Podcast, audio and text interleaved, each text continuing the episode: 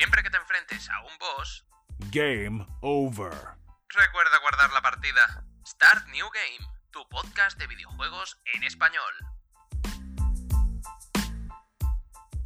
Muy buenas a todos y sed bienvenidos un día más a vuestro podcast de videojuegos favorito en español. Hacía tiempo que no traía un nuevo capítulo de podcast, pero bueno, ya estamos aquí de nuevo, así que todo genial y maravilloso. Hoy he decidido retomarlo porque me ha llegado un par de noticias interesantes que creo que merece la pena comentar. Así que he dicho, ¿por qué no? Vamos a subir un capítulo, un capitulito nuevo y así pues le damos un poco de vidilla al podcast que lo tenía parado desde hace eh, quizás un mes o mes y medio he dicho, hay que revitalizar esto. Así que voy a comentaros este par de noticias que me han llamado poderosamente la atención. Seguramente el capítulo no sea muy largo, es lo que hay, tampoco podemos pedir peras al olmo, así que dará lo que tenga que dar mientras comentamos estas dos noticias que me han parecido súbitamente interesantes. Empezamos con la primera y es que Doom Eternal multiplica por 10 sus jugadores activos gracias a Xbox Game Pass. Esto de primera mano suena bastante impresionante. Multiplica por 10 sus jugadores activos gracias a Game Pass. Poquita broma. Eh, Doom, todos sabemos de qué se trata Doom uno de los mejores shooters más legendarios de toda su generación, desde aquellos gráficos en 3D súper rudimentarios y casi prehistóricos, a lo que ha supuesto esta evolución con este Doom Eternal, una cosa increíble, que por supuesto también hay que comentarlo, que ha llegado a Game Pass gracias a la compra de Zenimax por parte de Microsoft, por estos 7.500 millones de dólares que se dice pronto, y pues gracias a eso, el boom que ha pegado Doom ha sido rocambolesco. Vamos a comentar un poco la noticia y es que dice que hace ya algunas semanas y totalmente por sorpresa Microsoft anunció la compra de Cenimax Media y Bethesda en uno de los movimientos más importantes de los últimos años en lo que a la industria del videojuego se refiere. La compañía americana está apostando por sumar a sus filas grandes dosis de talento y con la adquisición de Zenimax Media ya son 23 estudios los miembros de Xbox Game Studios. De entre todas las fantásticas IP que ha adquirido Microsoft, hay una que está dando muchísimo que hablar en los últimos días. Obviamente nos referimos a Doom Eternal, el sobresaliente título de ID Software que es firme candidato a ser el GOTI de 2020, por mucho que los más haters digan que no, tiene muchísimas posibilidades de ser el GOTI de 2020 y que desde el 1 de octubre forma parte de Xbox Game Pass. Ojo al dato, hay que hacer una apreciación importante. De momento, y digo de momento, está en Game, en Game Pass de manera completamente gratuita, para la versión de consola. Los jugadores que seáis eh, usuarios de Xbox Game Pass en PC tendréis que esperar un poco más para poder jugar este maravilloso shooter. Seguramente casi a final de año llegará para Game Pass PC, pero de momento solo lo pueden disfrutar los jugadores de consola. ¿De acuerdo? Gracias a esta llegada, ahora sabemos que el número de jugadores activos del juego ha aumentado a una velocidad impresionante. Aunque no hay datos eh, totalmente oficiales, el usuario de Twitter y del Soloth84 se hace eco de estos datos, y es que los jugadores activos de Doom Eternal en Xbox One pasaron, ojo al dato, de 2.500 a más de 15.000 en cuestión de un día cifras que son realmente impresionantes. La cosa no acaba ahí, y es que aun este haya sido el aumento más bestia, los datos muestran cómo el título ha llegado a tener más de 25.000 jugadores activos, una auténtica salvajada. Doom Eternal es uno de los mejores shooters de esta generación y por supuesto gracias al Game Pass podemos disfrutar de él como he dicho antes totalmente gratis. Como digo, el juego está disponible en Xbox One y PC, pero os recuerdo que tendrá actualización totalmente gratuita para Xbox Series X y Xbox Series S. Hasta ahí esa noticia que me parece bastante reseñable, la primera parte del podcast que viene aquí.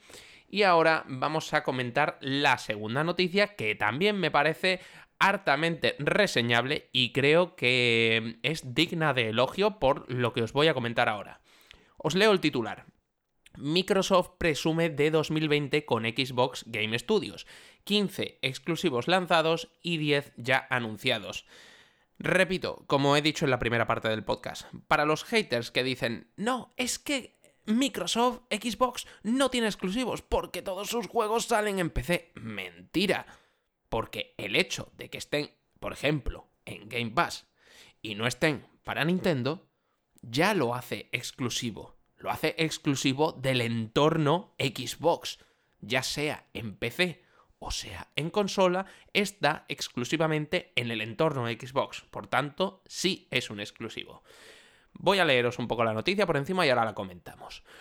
Tanta compra de estudios parece haber dado su fruto ya en este 2020, tal y como demuestra el post en Xbox Wire que acaba de publicar Aaron Greenberg, en el que aprovecha para presumir de Xbox Game Studios y de haber lanzado este año 15 títulos exclusivos, de los cuales 10 eran nuevas IPs. Un número impresionante, sobre todo por el año tan atípico que llevamos, debido a, bueno, ya sabéis el tema. Pero ahí no acaba todo, ya que han dado más datos interesantes.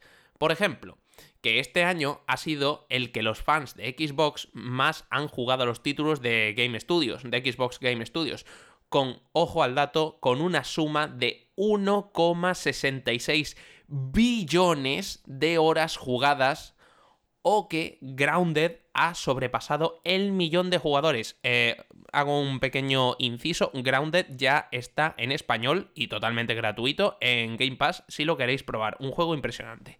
Tenéis también una review en mi canal de YouTube si queréis verlo. Eh, o que Sea of Thieves, por ejemplo, ha superado los 15 millones de usuarios. Esto es uno de los grandes éxitos que ha supuesto para Microsoft, ¿vale? Con la, con la por supuesto, de la mano de Rare, y es que ha creado una, una comunidad tan enorme en Sea of Thieves que aquí se demuestra, o sea, 15 millones de usuarios, pero ¿estamos locos o qué está ocurriendo?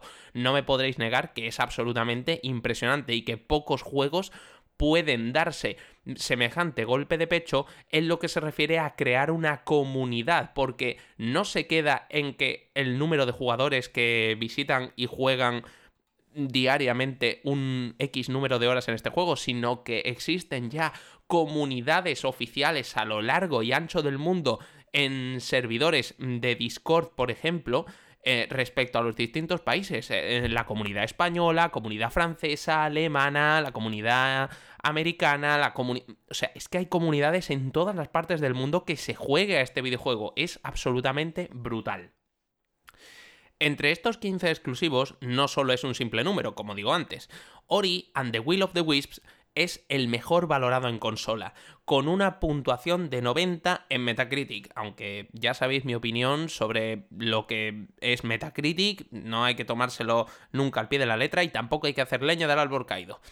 Odio Metacritic, lo siento al igual que Microsoft Flight Simulator que ha conseguido un 92 en PC o Wasteland 3, que además de ser nombrado mejor RPG en la pasada Gamescom, también ha roto Metacritic con un soberano 86. Ojo cuidado títulos que demuestran la excelsa calidad de Xbox Game Studios. Age of, Empires 3 Definitive Edition, que sale el 15 de octubre. Battletoads, que llegó hace poco.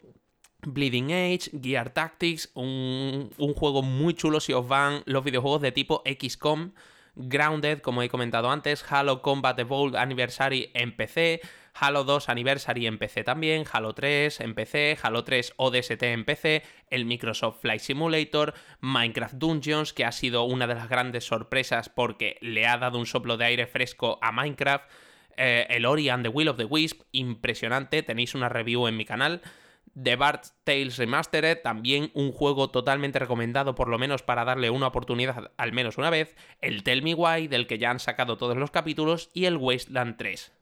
La maquinaria de Xbox Game Studios ha arrancado y no va a parar.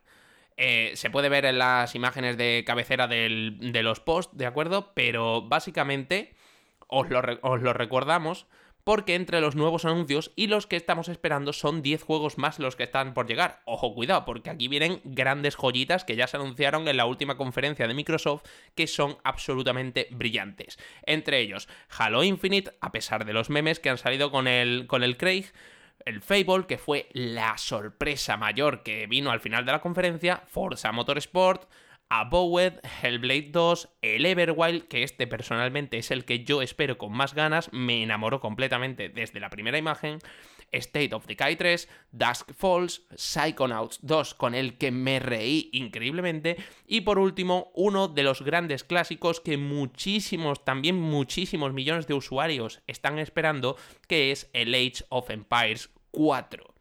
Pero eso no es todo, porque Aaron Greenberg ya asegura que hay más sin anunciar. Ojo al dato.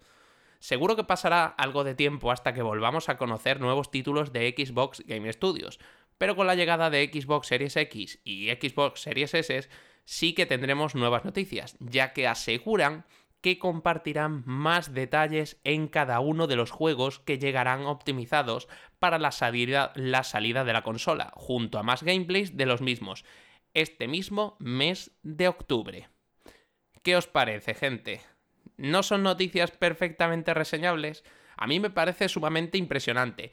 Lo que está consiguiendo Game Pass, os voy a dar un poco mi opinión así de manera generalizada en respecto a estas dos noticias y lo que a mí personalmente me supone. Yo soy jugador, yo soy usuario y consumidor del entorno Xbox, principalmente juego a Game Pass en PC, no tengo ningún problema en decirlo y estoy súper contento.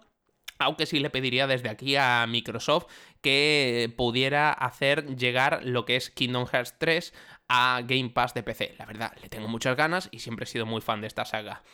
Por, por soñar que no quede pero me parece súbitamente impresionante lo que está consiguiendo Game Pass. Esto lo comenté en un post de Twitter en el que estuve debatiendo con un usuario, del cual no recuerdo su nombre ahora mismo, que decía que Microsoft no iba a conseguir realmente ganar la generación una vez más por el número de consolas vendidas. Creo que esto es ya un debate superado completamente. Es decir, no porque vendas más consolas significa que eres una mejor compañía, que tus juegos son mejores o que mm, tu servicio al cliente sea más eficaz y más eh, atractivo para el público. No, se trata de quién puede satisfacer mejor las necesidades de sus usuarios.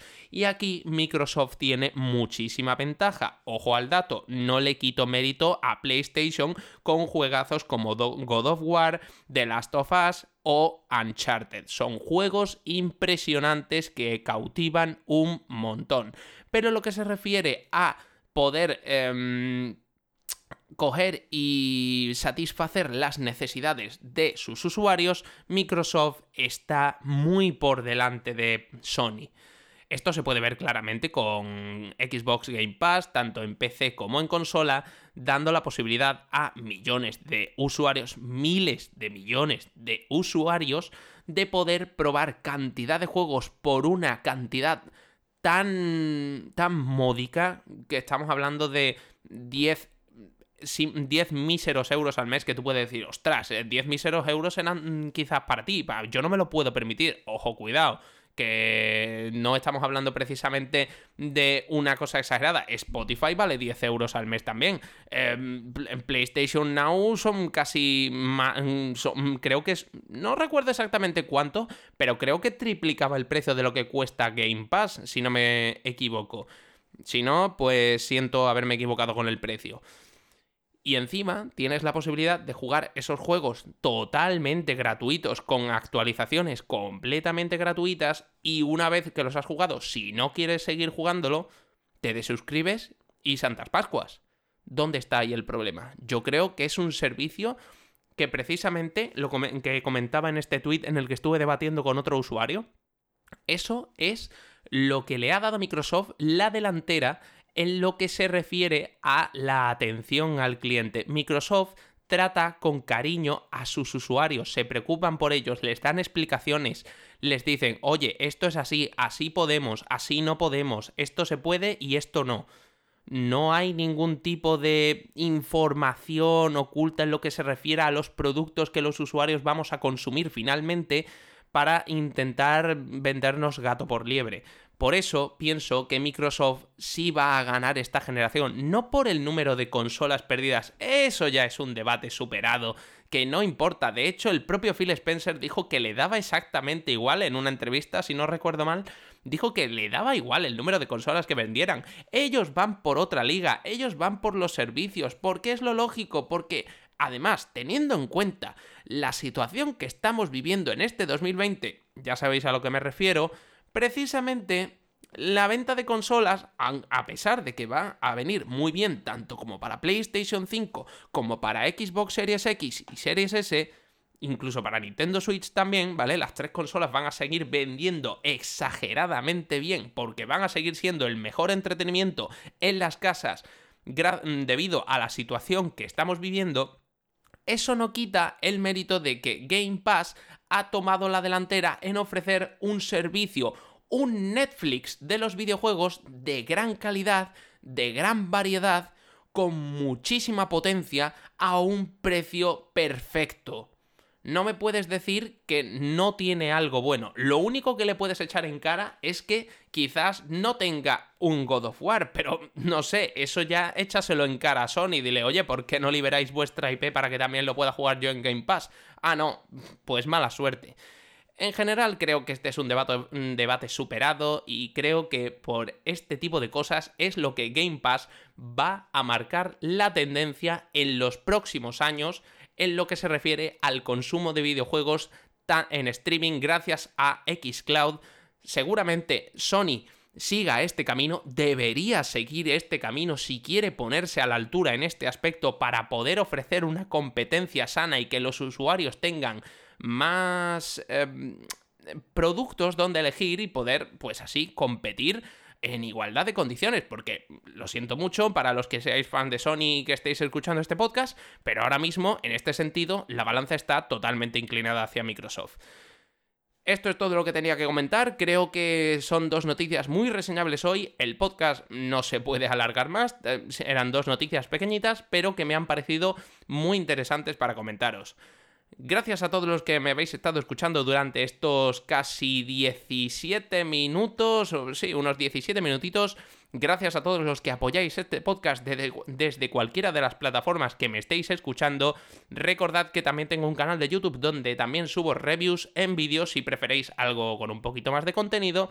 Y nos veremos próximamente con actualizaciones del podcast donde iré trayendo contenido con más asiduidad para asegurarme de teneros bien informados de la mejor manera posible con nuevas reviews, nuevas informaciones de la industria, nuevas IPs, cualquier cosa.